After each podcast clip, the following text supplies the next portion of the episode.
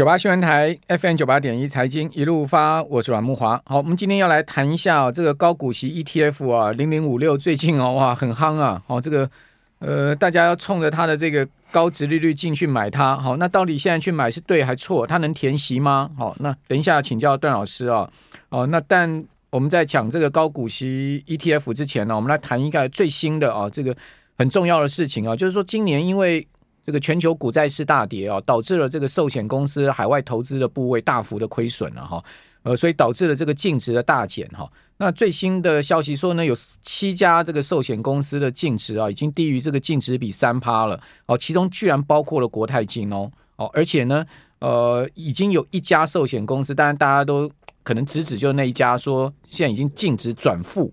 哦，那。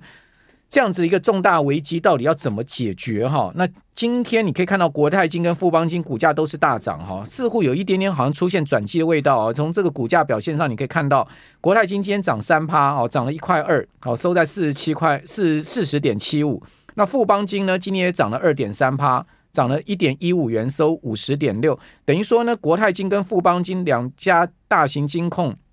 龙头金控，他们的股价呢，分别都回到了这个关键价位是四十跟五十块的这个价位呃之上，然后原本国泰金是跌破三十嘛，哈是呃跌破四十，然后富邦金是跌破五十，那国泰金的股价居然是跌到十年线之下，还记得吗？这两天那个国泰金的总座李长庚不是说股票跌到十年线以下闭着眼睛买吗？我想他在暗示说，哎，其实国泰金股票可以闭着眼睛买，因为国泰金现在的股价是。即使今天回到事实之上，它还是深度跌破了这个十年线了。哦，对，等于说十年来的成本就是这个在这个位置啊，哦之还要在还要在这个位置之上了。哈，哦，那这个到底是什么样的一个转机，会使得最近金呃这些寿险公司为主的金控股出现呃这个股价上涨呢？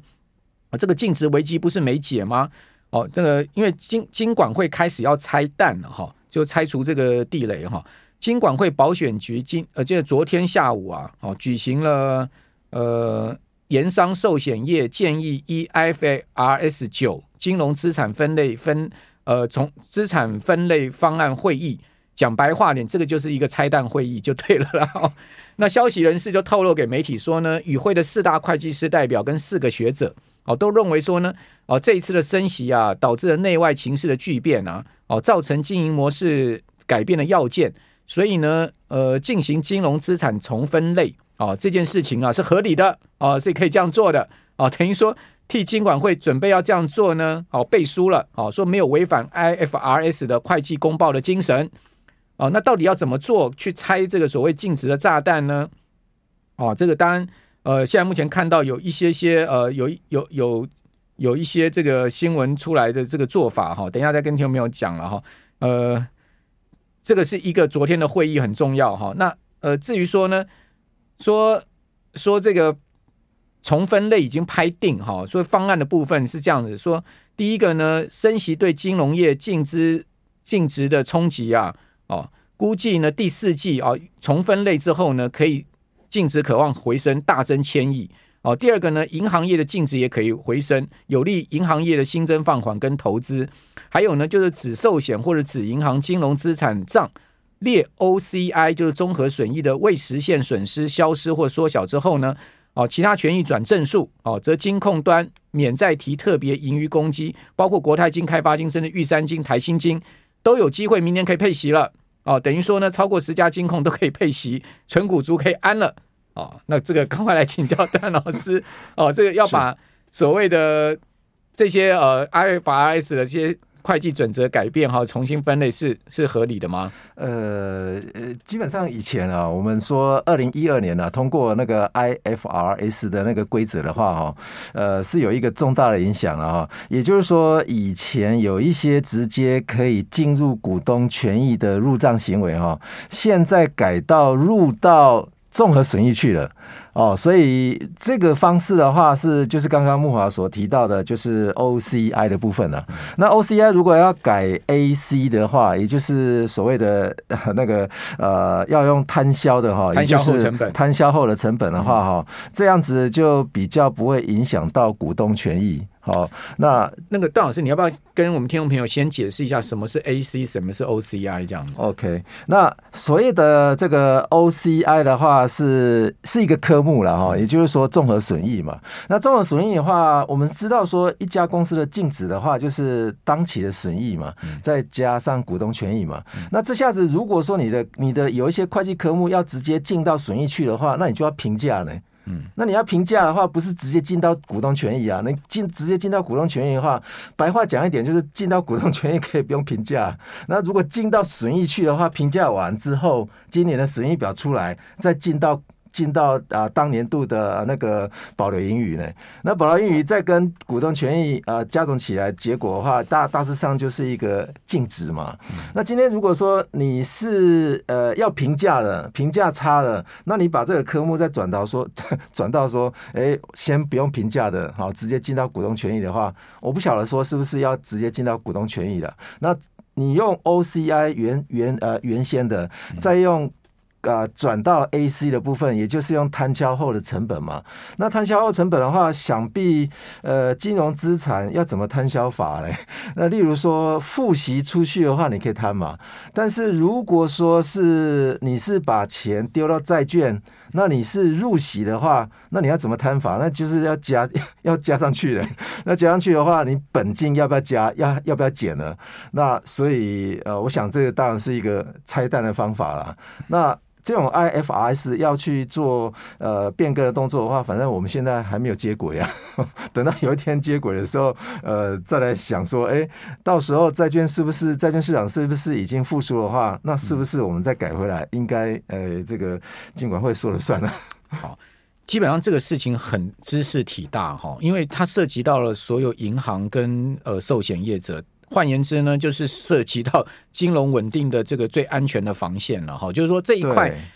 讲实在，如果这一块出问题的话，真的是动摇国本哈。那整个社会安全可能会被受到很大的冲击。所以怪不得最近啊，这个事情金管会密集在开会，而且呢，今天金管会主委也讲话哈。呃，黄天木主委说什么呢？他说呢，其实这个不是叫粉饰太平啦。哦，这个因为最近寿险业积极向金管会提出这个资产重分类，哦，希望债券呢，哦，重分类到所谓 AC，就刚段老师讲的这个摊销后成本，以成本列账，哦，那这样以成本列账，它净值马上就回升了嘛？是啊，哦，所以引发 就是说，今天呢、啊，立委就在立法院批评啊，说那是破破坏会计制度跟稳定，掩盖风险。哦，那立委呢也说呢，投资人该怎么样去看待还没有接轨的 IFRS 十七哦之前的一个净值数字？哦，那黄天木主委则是说，哎，我们不是在粉饰太平啦，因为升息是一个不稳定的情况，面对这个变局啊，我们要尽我们的责任，今晚会要稳定整个保险市场，稳定金融市场啊，让保护跟投资人、存款大众放心啊。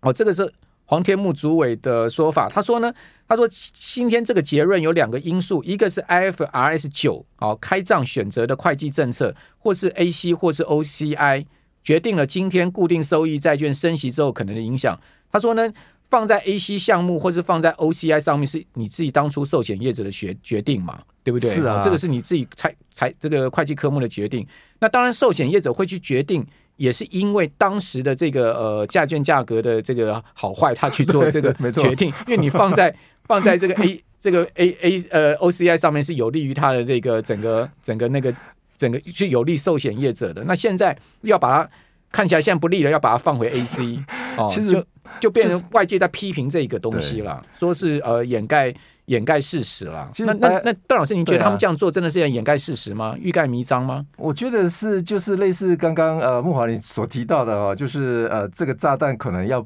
可能要爆了哦。那他呃非得要拆弹嘛？那白话讲一点，也也就是说，刚刚木华所讲的所谓的 OCI，其实是 IFRS 啊，它的一个原则了哈。那白话讲一点说，你去处理你自己的金融资产的话，比方说一家公司，你去处理自己的金融资产。的话，你的处理的这个效果的话，以往是直接进入，比方说在以前我们所学的会计学是 GAAP 原则了哈，而不是 IFR 原则哈。那呃，如果是 GAAP 原则的话，是直接可以进入股东权益的哈。那呃，如果是目前的啊，比方说我们要去国跟国际接轨的话，IFRS 的话，基本上要要 要进入损益表哎。那进入损益表的话，就是呃，刚刚我们所讲的，就目前的情况是要去跟国际接轨，那你就要服从 IFRS，用 OCI 的这个科目进去 OCI 去做评价嘛。那进到损益表之后的话，等到年度结尾之后的话，再再来做呃，进到这个股东权益里面去的话，恐怕这个数字会。非常难看呐，所以因此啊，这个要转 AC 的话啊，其实以前我们的会计原则是直接用 AC 的哈，那也就是我们刚刚所讲到的用摊销后的成本啊，那因为要去接轨 IFRS，所以基本上就要用 OCI 嘛。好，那当然寿险工会现在理现在理事长是陈慧游嘛？哦，陈慧游是呃说这个说说。他是说呢，所有发言人跟内容做决策人，将来都要对历史负责。到底要负什么责任？哦，陈慧游的意思是什么？哦，那这个等一下我们在下一段一开始再跟各位讲一下。之后我们要来谈一下哈，这个所谓的呃高股息的 ETF 哈，现在目前是不是呃真的是一个买进的一个好时机点？哈，那提供给我们的听众朋友参考。我们这边先进一段广告，好，等一下回到节目现场。九八新闻台。FM 九八点一财经一路发，我是阮慕华。我们今天访问的是淡江大学财务金融学系的段昌文老师哈。那刚刚为什么要谈陈慧游？我不知道大家对这个名字还有没有印象哈？哇，我一听到这个名字就是如雷贯耳，因为他陈慧游就是以前阿扁的玉山官邸的总管嘛，然后他是新任的这个寿险公会的理事长啊，他是以全球人寿董事长的这个。呃，身份呢，去竞选寿险公会的理事长，在一个月前呢，压倒性的胜利啊，完胜润泰集团少主南山人寿董事长尹重尧，呃，尹尧，呃，尹重尧，哦，就是说尹重尧跟陈慧友两个人呢、哦，在竞争这个寿险公会理事长，最后是陈慧友完胜了，哦，那当然，这个陈慧友，呃，一定是有备而来的嘛，好、哦，那当然，那在这一次的这个所谓的呃重分类金融资产重分类呢，就是寿险公会哦，在背后全力推动。哦，那我看到那个联合报报道还蛮全面的哈，他是说呢，在这一次的会议上，金管会这一次会除了找了这个四个几个学者，然后四大会计师人来之外呢，事实上大家都知道，这个会议其实不用开都已经定论了，就是确定要重分类，哦，就是刚刚讲的 ACOCI 这个呃所谓的。呃，让寿险公司再去重分类的一个 这个决定了哈。那其实找会计师来，四大会计师事务所跟这个学者来维护，就当背书嘛。其实就说不要说说我们监管会的决定了哈，不要说我们保险局决定是是大家都共同决定。然后他也把所有寿险公司都请来。那据说在这场会议上面呢，陈慧游就只讲了一句话，哦，说呢今天发言的人大家自己要呃知道，今天这个发言是有历史定位的哦，哦，就他只讲了这句话。那当然都知道，这个他一定是支持这个案子的嘛。就这个案子最主要在支持，就南山人寿还有国泰啊，好这些大寿险公司，就是他们现在净值遇到很大压力的这些公司。但据说还有另外一批是完全不赞成，但是因为知道这个官方的立场，所以这些公司的代表都掂掂了哈，大家就也不讲话了。反正我讲话没有用啊，对不对？只有一家公司。哦，这个代表站起来反对哦，那个还蛮有尬词的哈、哦。当了金管会保险局的面子哦，这来反对就一家了哈、哦，其他大家的反对的都掂掂了哈。那这最主要支持的就是刚刚讲说什么中国人寿、呃国泰还有南山这些。这个净值现在压力的比较大的公司是啊，因为以前利率非常低的时候，因为这个 IFRS 九的话，二零一二年就已经重重新调整过了哈。那二零一二年到现在为止的话，我我想应该也也跑了十年了哈。那早期的时候低利率啊。很多寿险公司啊，把偿债啊放在 OCI 的户头啊，这个科目上面了，所以他他他去评价的话，他就赚钱啊。当然，那现在刚好利率刚好颠倒，那要把这个科目把它转到 AC 去的话，哎，这个是不是有点矛盾？那改天如果万一明年这个费德又降息怎么办？就再 改回来啊？对啊，这个又要来 又要来一次会议呢？哎，这个这个是不是会计会计学可能要重写了？这个这个是非常。大的一件事情了，到底我们是要服从 IFRS 还是要以前的 GAAP 原则的话，我我想应该是要跟国际接轨的话，一定是 IFRS 啦。好，那我们今天这个问题就讨论到这个地方，留给我们听众朋友大家自己去各自解读吧。好，那另外一个就是要听听听段老师的意见，就是说最近啊，这个抢换美元的风潮很盛啊，是，好，连台银哦、国营哦。哦，这个小央行都推出了所谓的美元定存三点五八八趴的这个呃定存利息，但是那个期限应该还比较短，大概三个月嘛，三个月啊。哦，我最近存了呃是一年的三点五哎，我我有朋友存到四点二，应该是短期的。哦，没有一年的四点二。四点二。哦，他是。大额一百万美金一次，他有限额，对一百万美金啊，他存到四点二。我的朋友跟我讲说，他存到四点二。我今天还看到十趴了，十趴是一个月。我这两天去银行柜台哦，哇，每一个柜台都在那边在那边走啊，你你你啊，我帮你敲到三十一点六四，哇，每一个人都在换美金啊。哦，那现在换美金真的是哎汤吗？好，是跟这个高股息的 ETF 比起来，你觉得哪一个比较好呢？我我觉得高股息的话，哦呃呃，现在看起来全部都是贴息的呢。从报酬率来看的话，这九档啊，再加上那个元大这个呃这个台湾五十指数的话啊，呃，今年大致上呃这个报酬率负的最多的话是呃这个零零五零的 这个截截呃截至到啊、呃、今天截零零五六了，零零五六了。零零五零哦，零零五零。零五不不算高股息，呃、我们想想，对我我是说拿那个就是所有所有比较知名的 ETF 去跟呃零零五零去比的话，零零五零今年报酬率是负的二十六点七四哎，OK，那如果说用配息率来看的话，嗯、其实零零五零的话，它的殖利率呃也有百分之四点六啊，嗯、那。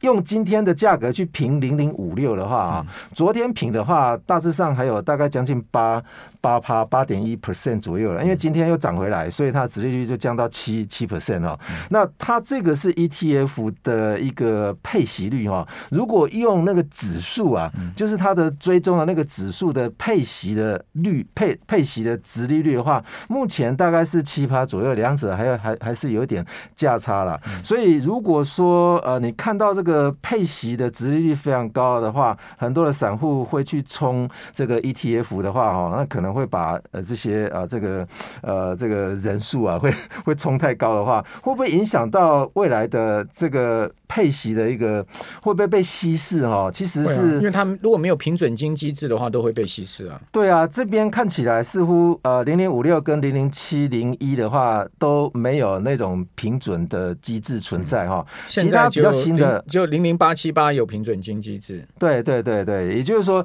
零零呃零零七一三跟零零七三一基本上都有比较新的哦，有吗？哎，对，零零七三七零零七一三跟零零七三一他们都有。OK，也就是说你进去去买的时候啊，有一笔本金的话，哎，恐怕会被先扣掉啊，扣掉，对，它要扣在那个平准金账户。但是很多人都搞不清楚啊，这这笔资金的话，恐怕你在对账当然。对账单的时候哈，你就可以看到有三个科目，一个是境内股利所得，那另外科目是财产交易所得，再来是收益平准金所得。那唯一要课税的就是境内股利所得，其他财产交易所得的话，就是比方说它这一台呃 ETF 的印表机印得不甚很像的话，反而倒赚钱，这个就是财产交易所得的部分。什么意思？诶，也就是说它。并不是说完全跟指数贴得非常像啊，那万一它贴得不像的话，刚好是赚钱的，那这笔钱是回馈到所有的 ETF 持股人的手上，那这笔的科目的话，这就叫做财产交易所得。OK，那另外的就是说，如果你现在进场去买，或者是说你现在进场想要去参加这些 ETF 有平准机制的这个 ETF 的这个啊、这个 这个除权或者是除息的一个效果的话哈，那基本上为了要公平起见嘛，你进去的那个时间点之前，你都没有参加这个 ETF 的这个权利啊，那当然前面的由前面的 ETF 的持有者去参参与嘛，所以。你买一百一百万元的 ETF 的话，恐怕有很多钱都会被进到你自己认为的值利率里面去，哎，所以总共会有三个科目了。那当然，你你如果说是长期持有的话，呃，这个收益平准金的这个所得项目的话。可能是比较不会受到影响啊，啊，因为你是参与一年的话，那你当然是全部持有嘛。那当然，我看这个，我看那个排名的话啊，如果说要看那个高值利率的话，其实有一档高科技股啊，它的值利率还是非常高的，大家可以去查一下。好。呃，今天因为插进这个所谓寿险业、金融业这个会计科目的呃调整的话题啊，所以我们这个呃这个部分我们没有谈完，我们下周再继续跟听众朋友来报告好了。我们这边休息一下。